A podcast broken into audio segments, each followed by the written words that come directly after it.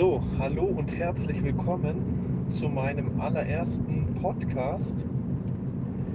Es ist jetzt der zweite Anlauf. Ich habe am Dienstag schon mal versucht, äh, das aufzunehmen. Da hat es aber irgendwas verspult mit dem Ton. Also das klingt ganz schrecklich. Deshalb mache ich es jetzt nochmal. Muss jetzt halt nochmal von vorne anfangen. Ich bin jetzt gerade auf dem Heimweg von der Schule und ähm, habe jetzt ungefähr 30 Minuten Zeit und ich hatte länger vor, schon mal sowas zu machen mit so einem Podcast und deshalb habe ich mir gedacht, jetzt kann ich die Zeit ja von der Heimfahrt auch dann sinnvoll nutzen, indem ich einfach das Projekt jetzt mal starte und dann mal schaue, wie das auch ankommt. Worum soll es im Podcast gehen? Es soll um Sport gehen. Es soll um verschiedene Sportarten gehen und zwar Sportarten, die mich vor allem interessieren Dazu zählt ähm, Basketball. Da werde ich über die NBA berichten, die Playoffs, die gerade stattfinden. Dann geht es um Radsport, Tour de France, ganz aktuell gerade.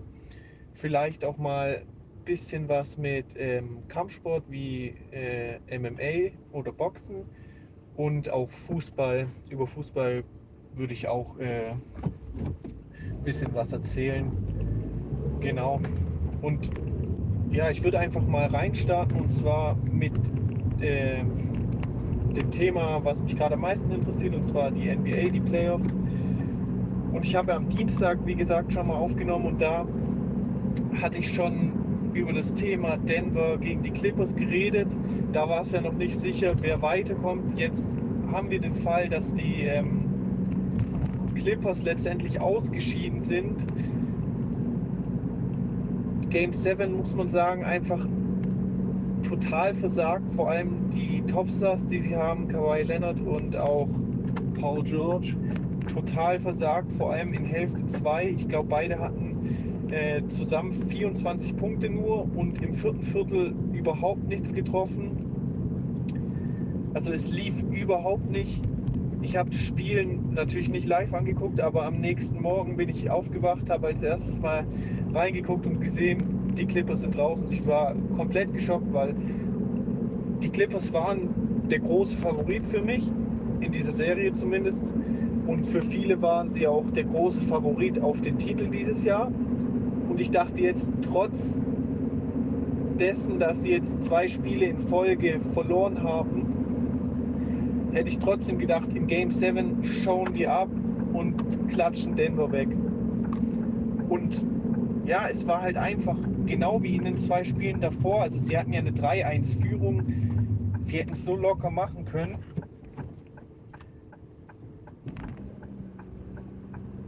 Und haben dann einfach dreimal in drei Spielen in Folge heftig versagt. Einmal 19 Punkte Vorsprung verspielt, einmal 16 Punkte und jetzt in Game 7 hatten sie auch wieder eine 12-Punkte-Führung und haben es einfach nicht geschafft, äh, die Führung dann zu halten, auszubauen, sondern immer wieder dann sind die Nuggets zurückgekommen.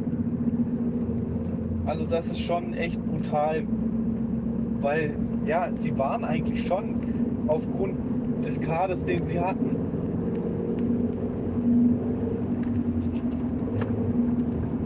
der Top-Favorit für viele, für viele Leute.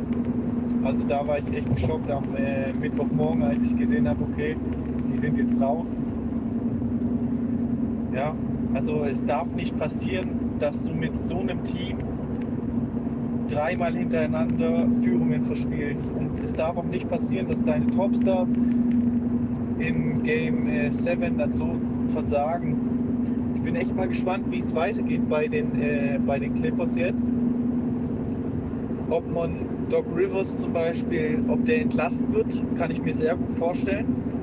Und auch wie es jetzt mit einem Paul George zum Beispiel weitergeht. Die äh, Kawhi und Paul George haben ja beide einen Zweijahresvertrag. Und ich kann mir durchaus äh, vorstellen, dass man einen wie PG nach so einer Playoff-Leistung, die er gebracht hat, vielleicht auch tradet wieder weil er, er hat ja auch in, äh, in der ersten Runde gegen die äh, Mavericks schon ziemlich versagt. Dann kam er eigentlich wieder zurück und jetzt dann in den, in den Spielen wieder Totalausfall. Also er hat ja auch, glaube im vierten Viertel einmal an, äh, ans Backboard geworfen. Also das war schon echt peinlich. Und ich habe dann das vierte Viertel mir angeguckt und es wollte halt auch gar kein, äh, kein Wurf mehr rein. Also die, die Clippers haben ja keine schlechten Würfe genommen, die haben offene Dreier genommen, äh, offene äh, Mitteldistanzwürfe oder so oder Layups und keiner ist mehr rein, ob das jetzt ein Kawhi war, PG, Mo Williams oder so. Der, der, äh, der Ball wollte einfach nicht mehr rein. Und äh, bei bei den Nuggets ganz anders. Also Jamal Murray hat ja 40 Punkte. Der hat auch wieder krasse Dreier getroffen. Nikola Jokic mit nicht unbedingt so vielen Punkten, aber dafür Triple-Double, 13 Assists und 22 Rebounds. Also auch brutal, dass man ihn so viele Zweitchancen holen lassen hat. Das darf dir eigentlich nicht passieren. Und ja, die, die Nuggets jetzt in den äh, Conference Finals gegen die Lakers. In der Regular Season haben sie drei Spiele gegen die Lakers verloren und eins gewinnen können. Ich bin mal gespannt, weil sie werden jetzt schon sehr viel Selbstvertrauen getankt haben. Sie sind zweimal hintereinander von einem 3-1 Rückstand zurückgekommen. Wieso sollten sie jetzt nicht auch die, die Lakers schlagen können? Aber mein Favorit bleibt da trotzdem äh, LA. Ich glaube einfach, LeBron James wird, dem wird das so egal sein.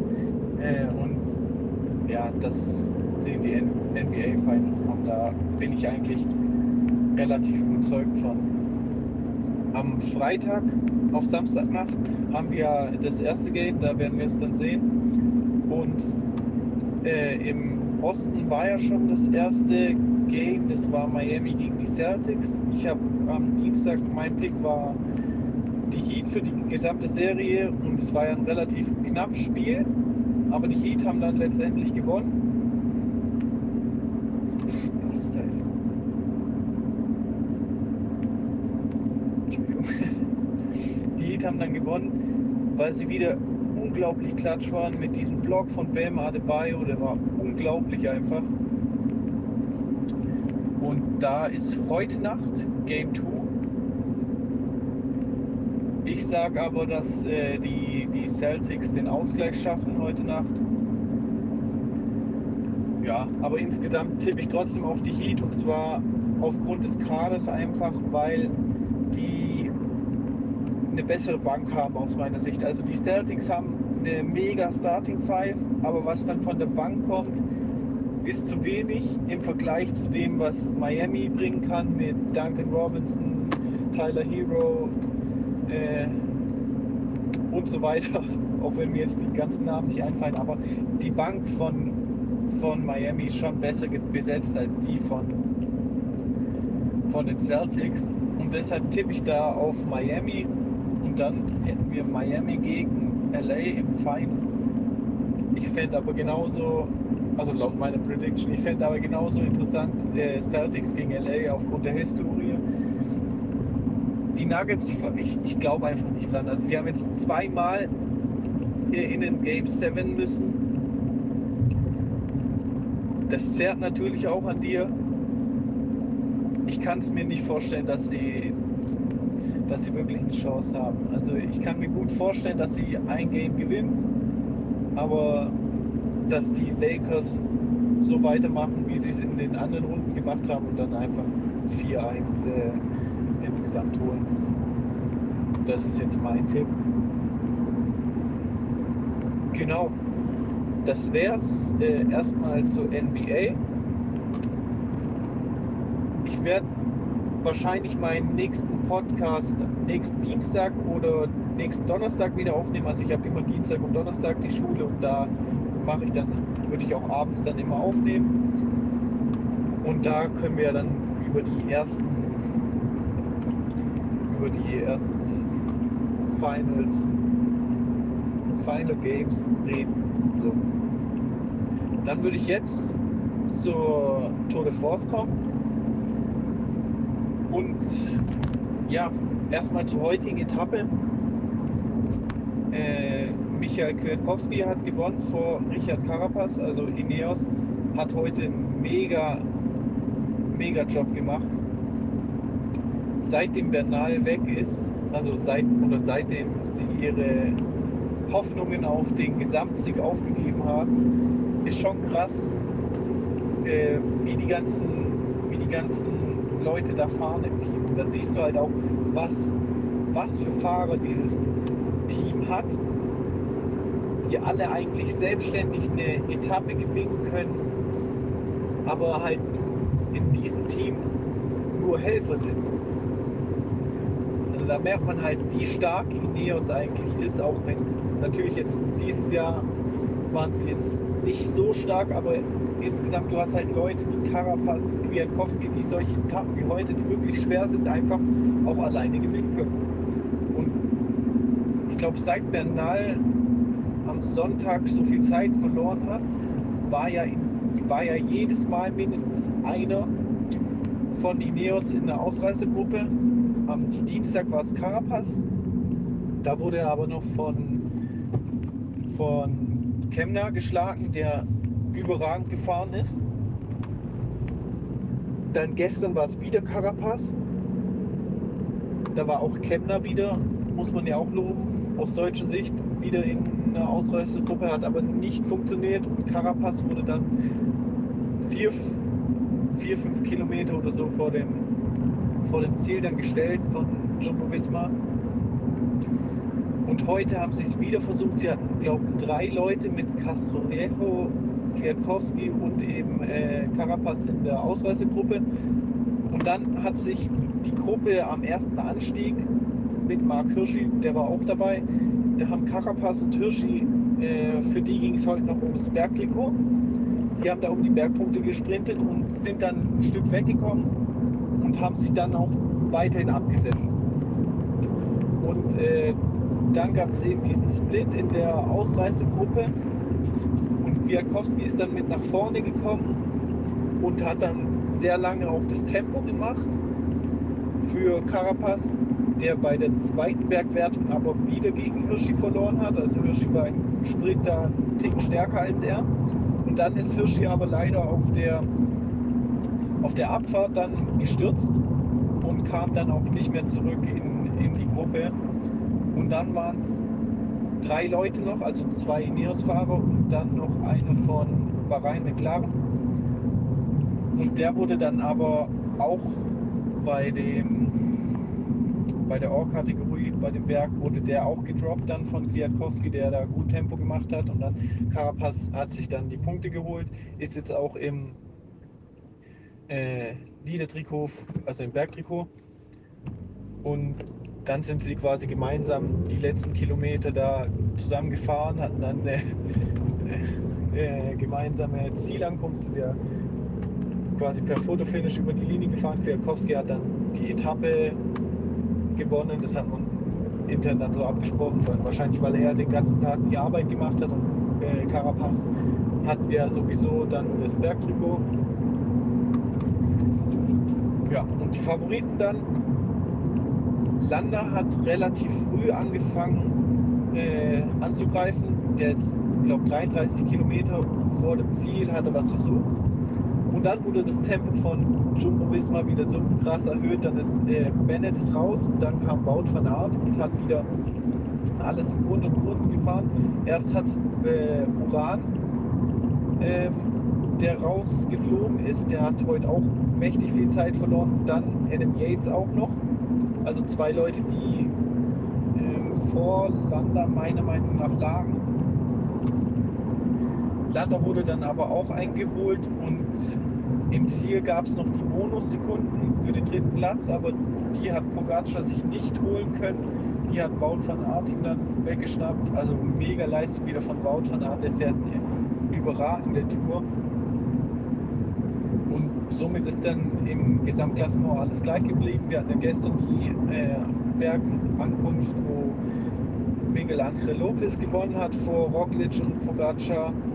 und Roglic konnte ja da sein, sein Vorsprung noch mal ein bisschen ausbauen. Ich hätte gedacht, dass Miguel Angel Lopez heute noch mal was versucht, weil er nur 29 Sekunden, glaube ich, hinter Pogacar ist, aber hat anscheinend, ich habe es nicht ganz gesehen, aber es hat auf jeden Fall nicht geklappt. Jetzt haben wir morgen noch eine Flachetappe, also sie ist nicht wirklich flach, aber im Vergleich zu den letzten Tagen dann schon eher als Flachetappe einzustufen. Gehe davon aus aber, dass man morgen eine Ausreisegruppe äh, ins Ziel kommen lässt. Einfach aus dem Grund, wir haben jetzt dann Etappe 19. Die letzten Tage waren extrem anstrengend.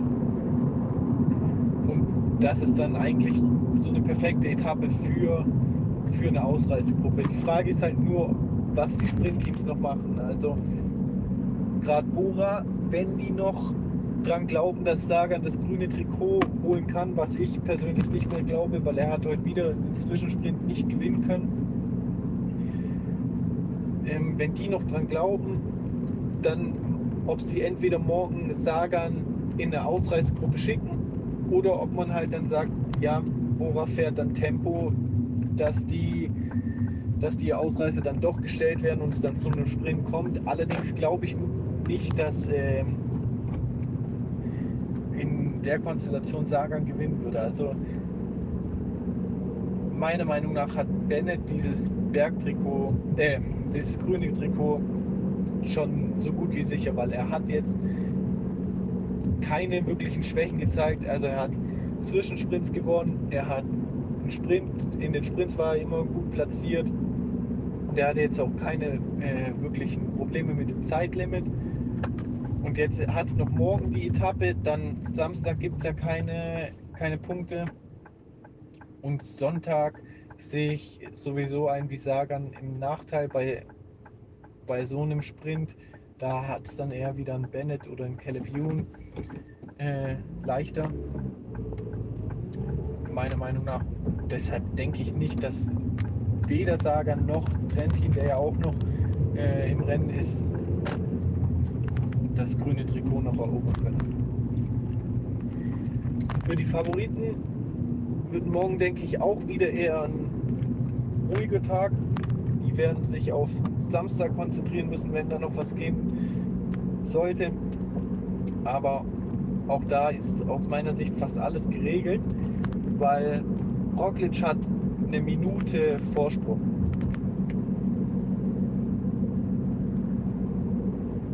Und Pogacar hat ihn zwar bei der Meisterschaft im Land geschlagen, auch bei einem Bergzeitfahren, aber das waren wenige Sekunden. Und ich kann mir deswegen nicht vorstellen, dass er ihm äh, auf dem Terrain da jetzt eine Minute abnimmt. Und auch Miguel Andre Lopez wird, denke ich, nicht 29 Sekunden auf den Pogacar gut machen.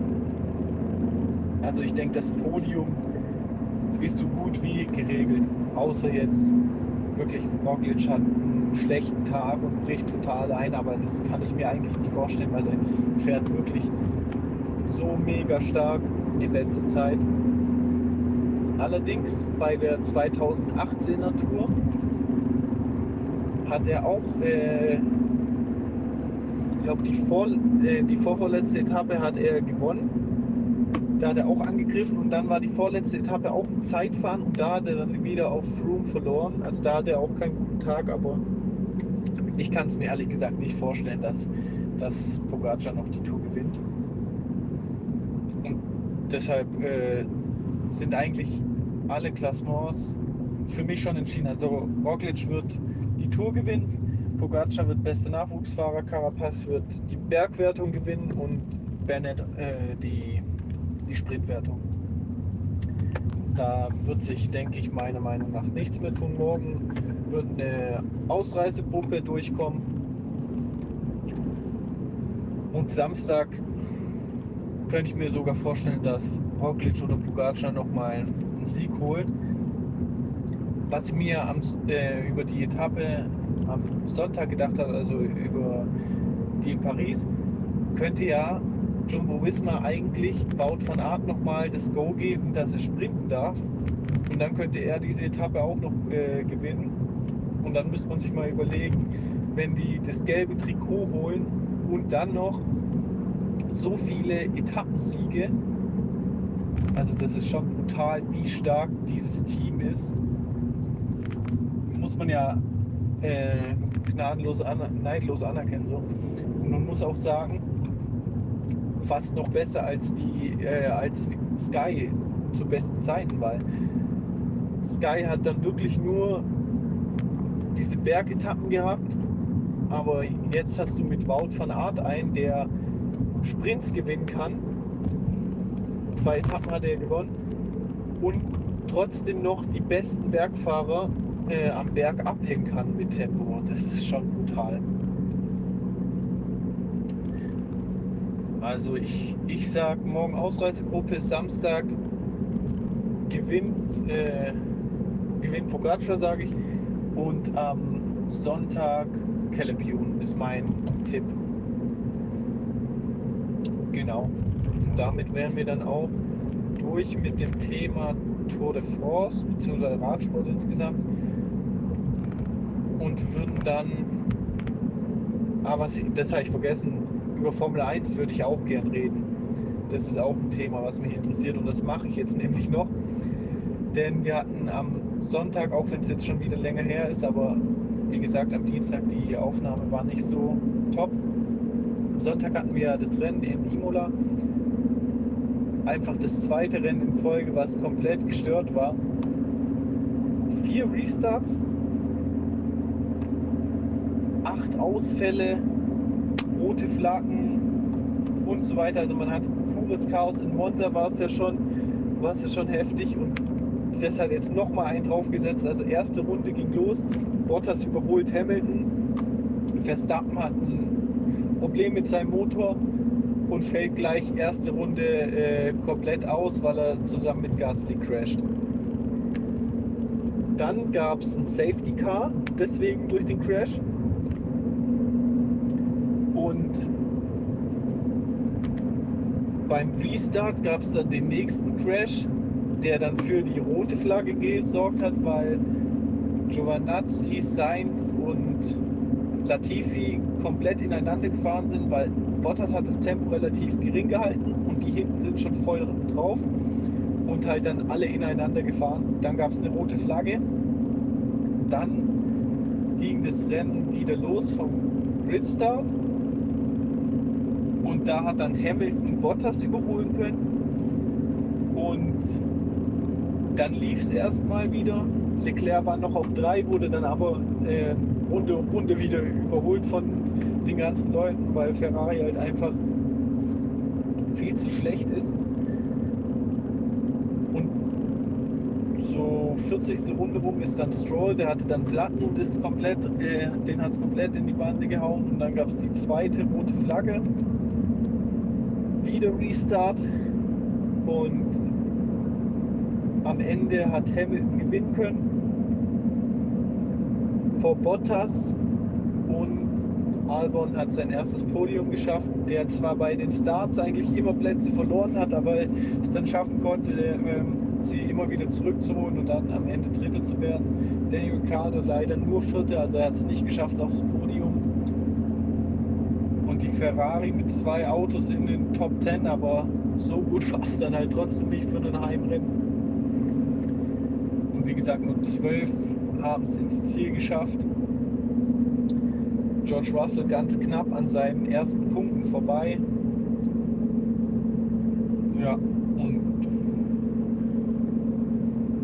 nächste Woche ist das nächste Rennen in Sochi. Mal schauen, wie es da dann läuft. Aber für mich ist die Sache, auch wenn die letzten zwei jetzt wieder spannender waren, die letzten zwei Rennen, für mich ist die Sache schon durch. Also Hamilton wird aus meiner Sicht Weltmeister werden. Ich sehe keinen Grund, wieso es nicht werden sollte. Und Mercedes ganz klar Konstrukteursweltmeister. Der, der größte Rivale von, von Hamilton ist, ist aus meiner Sicht nicht Bottas, sondern Verstappen. Und Verstappen hat drei Ausfälle dieses Jahr schon und Hamilton halt keinen. Hamiltons schlechtestes Rennen war letzte Woche in Monza, als er siebte oder sechste wurde und das konnte Verstappen nicht ausnutzen, weil er halt selber ausgeschieden ist. Und deswegen sehe ich da keine wirkliche Chance für, für Verstappen und auch für Bottas nicht, dass sie äh, Hamiltons Titel verhindern können. Also der ist für mich ganz klar quasi jetzt schon Weltmeister. Ja. Und ich bin jetzt fast zu Hause, deshalb komme ich jetzt zum Ende. Ich hoffe, euch hat dieser Podcast gefallen. Ihr könnt mir gerne Rückmeldungen geben und Anregungen auf Instagram. Äh, ich heiße da Not King James, also wie der Basketballer King James, nur halt Not davor. Da könnt ihr mir gerne schreiben. Und ansonsten würde ich wieder am Dienstag oder nächsten Donnerstag äh, aufnehmen für die neue Folge. Ich bedanke mich fürs Zuhören und ja, ein schönes Wochenende.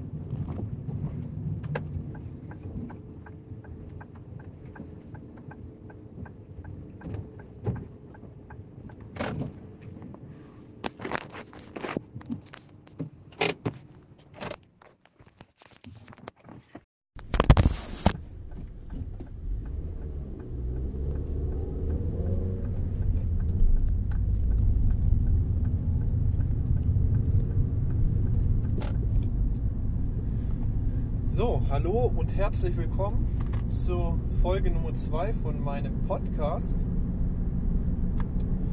Ich bin wieder auf dem Weg nach Hause und ja, dachte mir, es gab jetzt genügend Ereignisse, um wieder einen Podcast zu machen, auch wenn ich den letzten erst am Donnerstag aufgenommen habe und dann am Freitag bzw. Samstag erst online gestellt hat weil ich ein bisschen gebraucht habe, bis ich es geblickt habe.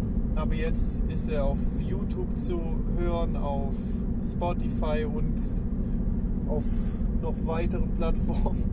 Also da gibt es genügend Möglichkeiten, den anzuhören.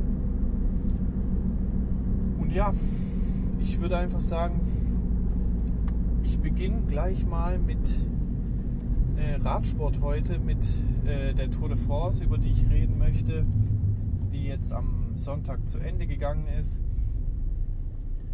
Tadej Pogacar hat die Tour gewonnen. Ja, was dann schon eine ziemliche Überraschung war.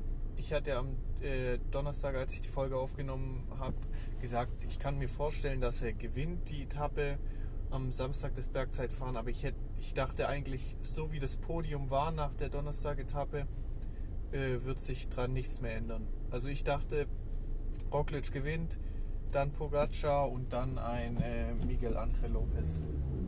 Die Etappe am Freitag war wie zu erwarten eigentlich für die Ausreißer. Äh, Sören Greg Andersen hat seine zweite Etappe gewinnen können. Äh, bei den Favoriten hat sich nichts mehr getan bei, äh, auf dieser Etappe. Ja, was mich ein bisschen gewundert hat, äh, Andersen hatte ja schon eine Etappe gewonnen und ähm, hat, glaube 15 oder äh, 15 Kilometer vor Ende der Etappe angegriffen aus der Gruppe raus und keiner ging mit. Das hat mich sehr verwundert, weil man wusste ja durch die Etappe, die er schon gewonnen hat, was er äh, fähig ist zu leisten. Aus meiner Sicht da ein grober Fehler von den anderen, ihn da einfach gehen zu lassen und dann auch wenn er zwischenzeitlich sich ziemlich aufgeregt hat, dass er die Zeiten nicht durchbekommen hat, war dann am Ende ganz glücklich. Er hat, glaube ich, eine Minute Vorsprung dann sogar gehabt. Und dann ging es Samstag das Bergzeitfahren. Was ich nicht wusste, dass dort auch Bergpunkte vergeben wurden. Also ich dachte, Carapaz hat es jetzt sicher. Aber es gab nochmal Bergpunkte, er wurde nach Kategorie 1 bewertet, also 10 Punkte. Und es hat halt nur gezählt die Zeit am Berg. Carapaz hat es dann so gemacht, dass im Gesamtklassement für ihn ja nichts, um nichts mehr ging. Ist er relativ langsam den ersten Teil gefahren, um halt dann volle Energie für den Berg zu haben. Gereicht hat es aber, wie wir wissen, trotzdem nicht.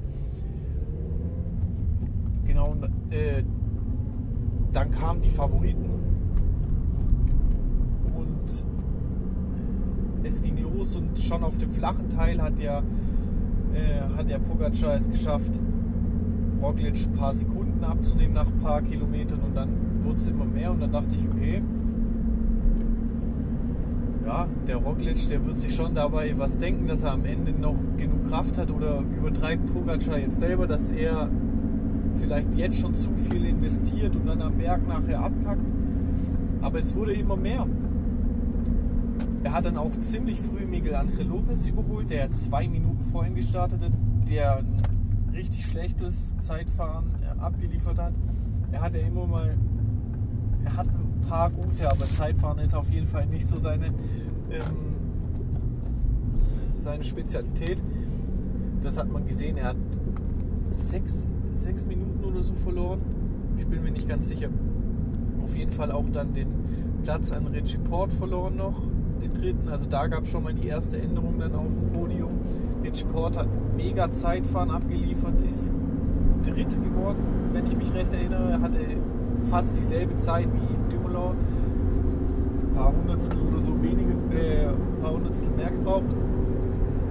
Und sich dann seinen ersten Podiumsplatz sichern können, worüber ich mich auch sehr gefreut habe, weil Rich Port jemand ist, der ja sehr viel Pech hatte in den letzten Jahren bei den Touren Stürze oder Defekte und jetzt dann dritter Platz, wirklich sehr verdient.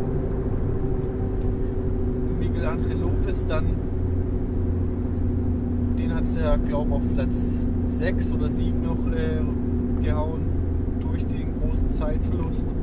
Also für ihn war es wirklich ein richtig schlechter Tag, aber er hat immerhin eine Etappe gewonnen und ein Top 10 Ergebnis in seiner ersten Tour ist ja auch nicht gerade was so schlecht ist. So.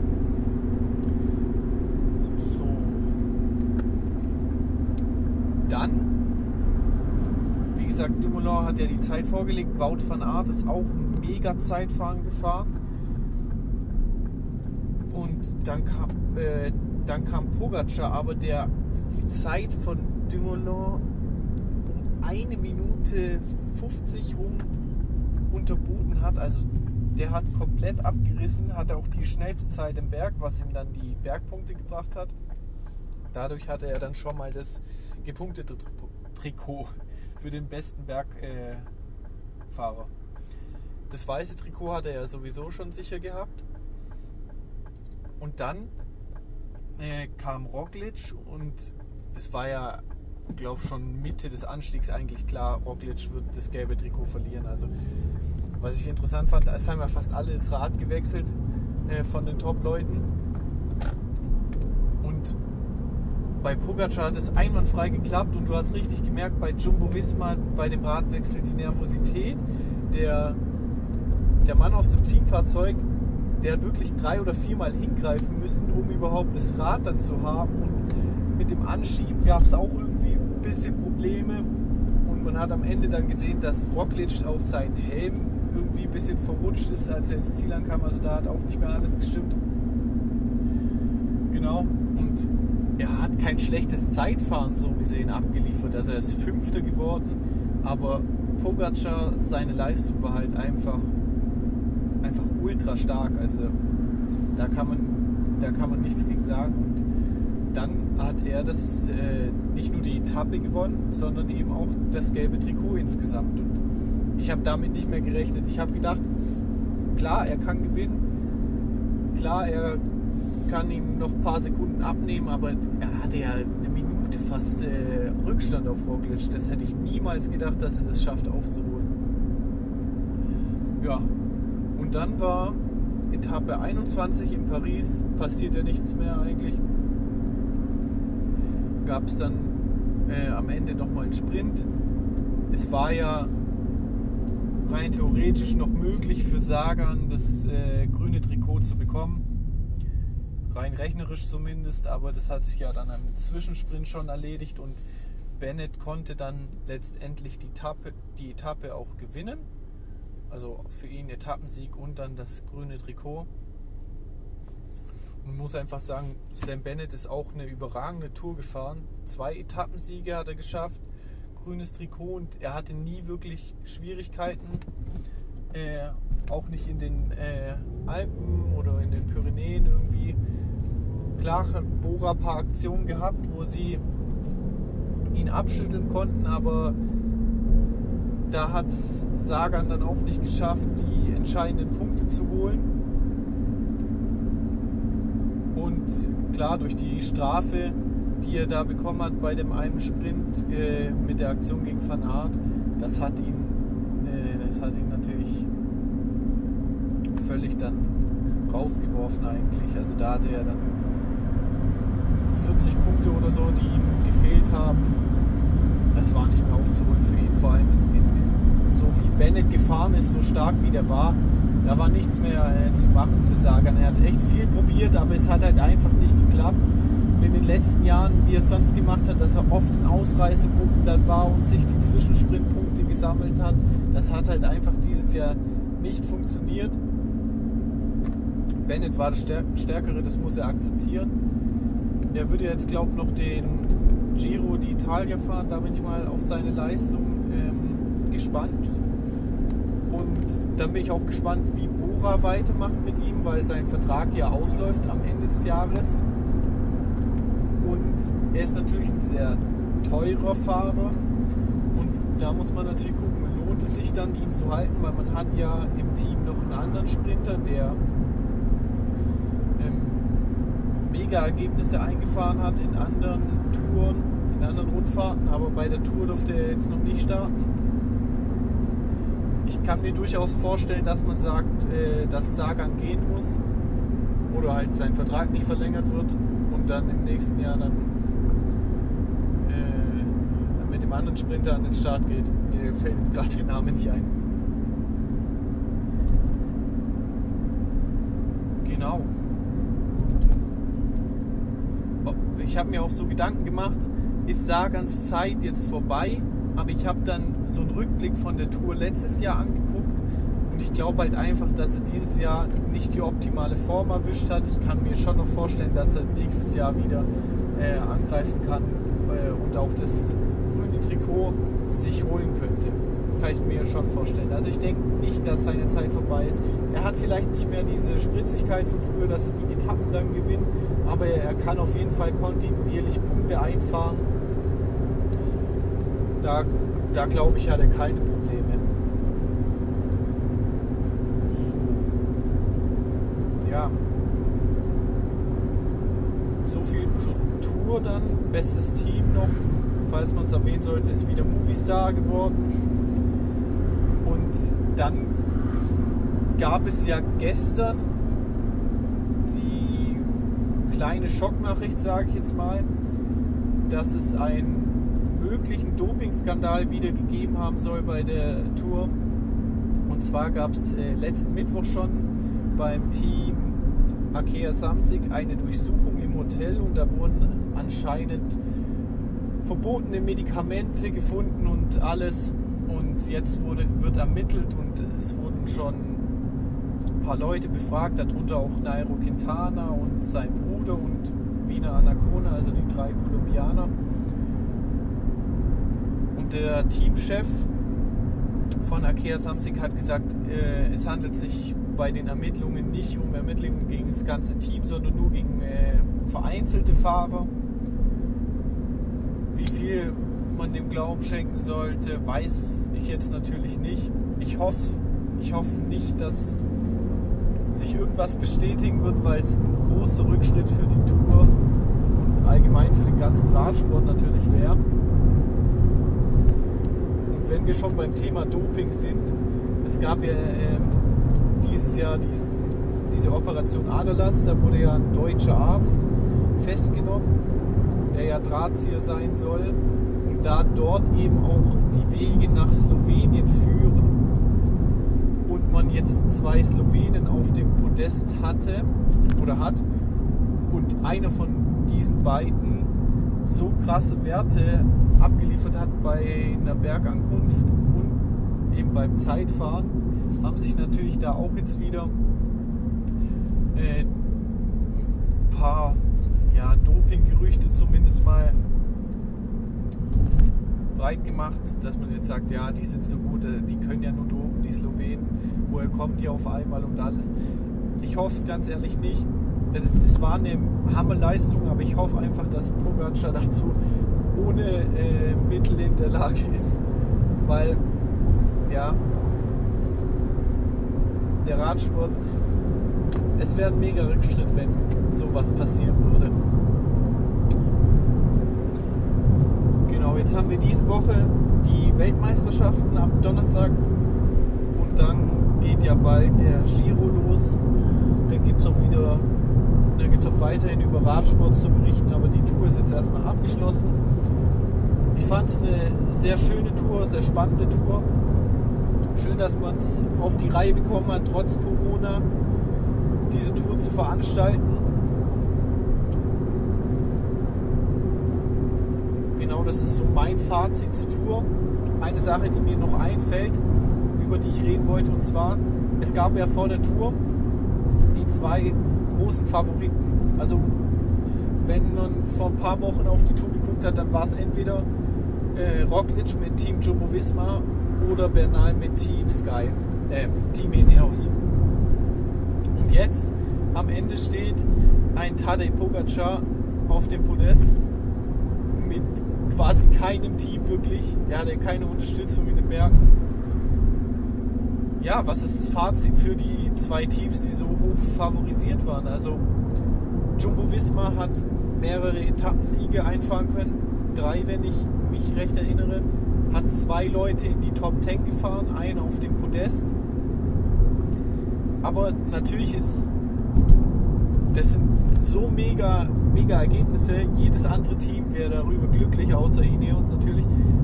Und trotzdem äh, wird sich das Team Jumbo Wismar so denken, naja, die perfekte Tour ist es trotzdem nicht gewesen. Also am letzten Tag das Trikot zu verlieren, das muss schon ordentlich schmerzen.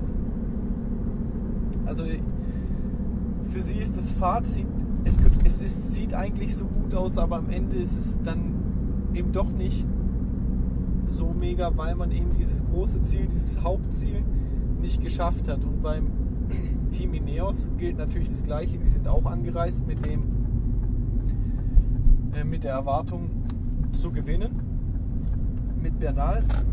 Das hat sich ja dann relativ relativ früh, aber letzte Woche dann schon verabschiedet, dieses Ziel. Dann das Bergtrikot konnten sie auch nicht halten, also kein Trikot, kein Sieg, nur, also kein Gesamtsieg, nur ein Etappensieg, den sie geschafft haben. War eine mega Etappe, hat mich mega gefreut, aber das Fazit für beide Teams oder gerade für Ineos fällt es noch schlechter aus, weil du, du bist eben mit diesem Ziel angereist, ich will die Tour gewinnen und am Ende hast du einen Etappensieg, kein Mann in den Top 10. Also ich bin echt gespannt auf die Tour nächstes Jahr.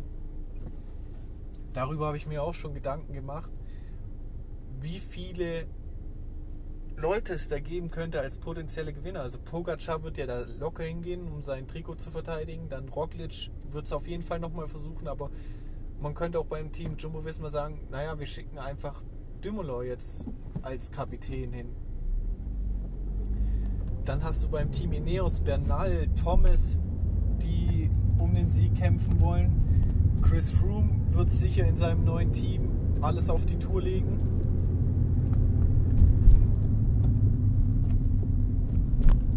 Dann hast du auch ähm, nächstes Jahr vielleicht einen Remco Evenepoel, der sich überlegen wird, zur Tour zu gehen jetzt leider verletzt ist. Aber ich glaube, nächstes Jahr könnte so eine mega hammer geile Tour werden. Und ja, die Jungen, die junge Generation, Pogacar, Bernal, Evenepoel und so weiter, die hat sich jetzt schon gezeigt. Also mal schauen, ob nächstes Jahr nochmal jemand anderes gewinnen, also jemand Älteres gewinnen kann. Oder ob jetzt wirklich der Generationenwechsel durch ist. So, dann würde ich zu den NBA Playoffs kommen, nachdem ich jetzt fast die ganze Zeit mit Radsport gedrückt habe. Ja, die Lakers spielen heute Abend Game 3 gegen die Nuggets. Sie führen ja 2-0. Das erste Spiel relativ deutlich gewonnen, auch wenn LeBron James nicht seine beste Nacht hatte von den Punkten her, aber Anthony Davis hat abgeliefert man hat sehr deutlich eigentlich gewonnen. Dann Game 2 war viel knapper, mega spannend bis zum Ende und dann haben die Nuggets ja auch geführt und dann ballert eben Anthony Davis dann noch den Dreier rein und die Lakers gewinnen Game 2, 2-0 Führung. Heute Abend ist für die Nuggets ein Do-or-Die-Game. Sie müssen gewinnen, wenn sie 3-0 zurückliegen. Das holen sie nicht mehr aus. Sie holen 3-1 auf vielleicht, aber von einem 3-0 kommst du nicht mehr zurück. Vor allem nicht gegen die Lakers. Sie hätten natürlich am besten schon das äh, zweite Game gewinnen können, äh, gewinnen müssen, was sie auch hätten können. Sie kamen ja da wieder von einem relativ hohen Rückstand zurück. Aber am Ende hat es halt nicht gereicht, dank AD. Und ich glaube, ich glaube auch die Lakers gewinnen heute Abend. Und dann vielleicht gewinnen die Nuggets ein Game und es wird ein Sweep.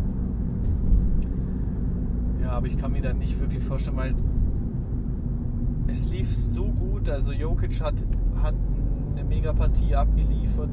LeBron war in Hälfte 2 wirklich kalt gestellt von den Nuggets und dann verlierst du halt trotzdem. Es bricht dir quasi das Genick sozusagen. In, der anderen, äh, in dem anderen Matchup, Celtics gegen Heat, steht es ja 2-1. Da ist morgen das nächste Game. Ja, die Celtics haben Game 2 verloren und konnten dann Gott sei Dank jetzt gewinnen. Auch dank einer miserablen Wurfquote von Miami. Also die hatten in Game 3 von draußen 28% und 38 äh, Mitteldistanz. Also schrecklich, was sie da geworfen haben. Und dadurch konnten die Celtics dann auch gewinnen. Aber es war auch wieder knapp. Also die Celtics haben immer ihre Führungen und verspielen, haben die ja auch schon äh, in Game 2 war es, glaube haben die dann verspielt gegen die Heat. Dann gab es ja den Kabinenkrach ein bisschen, aber das hat man ja auch wieder regeln können. Ja, und jetzt bin ich gespannt auf Game 4 in dieser Partie, weil die Heat sind immer noch mein Favorit. Man muss halt auch sagen, die Celtics hatten vier Leute, die 20 plus Punkte geworfen haben das schaffst du nicht jede, jede, äh, jedes Spiel. Das schaffen die nicht, dass Kemba, Marcus Smart, äh, Tatum und Jalen Brown 50 Punkte werfen. Äh, 20 Punkte, Entschuldigung. 20 Punkte jedes Spiel werfen, das, das schaffst du nicht. Vor allem auch, wenn du dir anguckst, was Jalen Brown und Tatum für Minuten spielen müssten, dass es dann am Ende reicht, dass sie gewinnen. Also da ist schon, da sieht man schon, dass der, äh, dass der Kader von Miami viel stärker ist als der von den Celtics. Also ich bleibe dabei. Ich sag die, ich sag Lakers, Lakers in 5 und Miami in 6 und dann Miami gegen die Lakers im Finale. Das ist so mein Tipp. dann hätten wir Basketball auch abgehakt. Und dann würde ich zum letzten Thema kommen. Zwar zur Bundesliga, die ja letzte Woche wieder gestartet ist. Mit einer Klatsche für Schalke 04, die, sich, dieses, die es in sich hatte. Also ich glaube, kaum jemand hat erwartet, dass Schalke irgendwie mega gut spielen würde oder eine Chance hätte, aber ich, damit haben jetzt auch die wenigsten gerechnet. Also ich hätte so gedacht, Bayern gewinnt 3-0, 4-0 und dann gewinnen die halt das erste Spiel 8-0. Hat alles funktioniert bei den Bayern, muss man natürlich auch sagen. Also Sané und Gnabry haben mega gespielt. Ja, und die anderen in der Liga, also Dortmund auch äh, gut reingestartet mit dem Sieg gegen Gladbach. Ist ja nur Dritter, weil das ist so die Überraschung für mich, Hertha auf Platz Platz 2 steht durch den 4-1-Sieg gegen Werder Bremen. Also bei Werder hat man immer noch die Probleme von der letzten Saison. Und Hertha hat mega gespielt, 4-1. Und ja, Bayern spielt, glaube ich, diese Woche gegen Sevilla im Supercup. Das weiß ich gar nicht, wie es dann ist mit Bundesliga, ob am Wochenende, ob die dann am Wochenende einfach nicht spielen. Aber ich denke, wir werden diese Saison wieder einen Meisterkampf Bayern-Dortmund haben. Also Leipzig hat zwar auch das erste Spiel gegen Mainz gewonnen, aber ich glaube, der Verlust von Werner ist für Leipzig trotzdem zu viel. Ich glaube nicht, dass die da eine Chance haben mitzureden. Und einen anderen Verein oben sehe ich auch nicht mit drin. Also ich sage Bayern Dortmund das Meisterin und das sich ausmachen. Mehr wollte ich zum Fußball jetzt auch gar nicht sagen. Also Fußball rede ich zwar, nehme ich zwar immer ein bisschen mit rein, aber ich rede nicht so viel drüber, da es mich einfach gerade nicht mehr so interessiert. Ich schaue nicht mehr so viel und dann habe ich auch nicht, natürlich nicht so viel Informationen. Und dann, bevor ich dann irgendeine Scheiße hier laber, mache ich dann eben nur die kurzen Fakten, wo ich mir auch sicher bin und rede halt dann lieber über Radsport oder die NBA Playoffs, wo ich halt auch wirklich die Sachen, dann die Highlights angucke oder die ganzen Rennen. Ja. Das war's dann auch schon wieder von mir. Das war Folge 2. Die geht entweder heute Abend, also am Dienstag oder am Mittwoch morgen dann online. Und dann würde ich sagen, eine schöne restliche Woche und wir sehen uns wieder nächsten Dienstag.